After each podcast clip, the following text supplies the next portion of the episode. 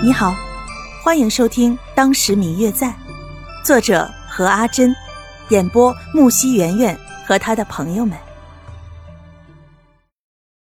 第五十一集，原来因为之前宋三公子与他的那件事闹得满城皆知，再加上他常常到宋家来做客，虽然他不记得那个小厮，但是幸好这小厮记得他。白公子。请问您是先去见老爷，还是见三少爷？将白清九引进门后，在路上，小四突然问起来：“呃，这个，我还是去见你们三少爷吧。”白清九猜想，刚才门外那么多人，一定是去见宋老爷的。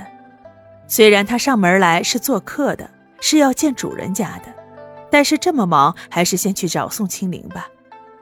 本来是抱着这样的想法才去见宋三的，却没有想到那个小厮听了这个回答，倒像是早就料到了一般，抿嘴一笑：“是，三少爷在这边，白公子请。”白清九一脸黑线，默默地跟在小厮的身后，任由他七拐八糟的在前面带着路。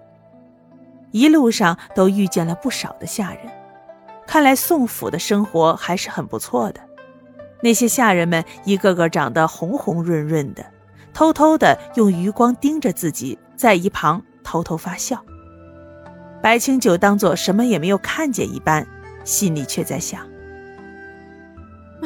早知道我就应该卷了铺盖就跑的，都是我自己做，想要来和他告别。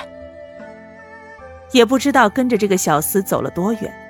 反正这来来往往的都快把白清九给绕晕了，终于来到一个之前一直都没有来到过的院子门前。当小厮向里边的人通报的时候，白清九隐约听到说是什么夫人，不免感到惊奇，怀疑这个小厮是不是给自己带错了路。在等待的空隙里，白清九往门里看了看，打量了院里一眼，院子不大。但是很清幽，院子里种满了名贵的树木，尤其是屋角的那几株梅花，此时开得特别的好。整个院子看起来就像是经过了精心的收拾。不知道这样的院子里，到底住了一个怎么样的人？当出来一个中年妇人的时候，与小厮吩咐几句，便叫他走了，自己来领着白清酒进去。进到院子里，白清九才正式的看清楚院子的全貌。除了院中的花草树木之外，两边的房屋都有点旧了。可能是因为房子年代久远的原因，但是却收拾的井井有条。朱红色的砖瓦衬着精致的雕花，这些都可以看出这个院主人是一个很爱整洁、追求精致的人。当踏上正厅时的阶梯的时候，白清九就越来越怀疑自己是不是走错了地方。当他看见满屋子的女眷的时候，他就头疼了。宋清灵此时正在向自己的奶奶，也就是现在正坐在上首的老太太那儿问安呢。嗯嗯，我最亲爱的小耳朵，本集已播讲完毕，感谢您的收听。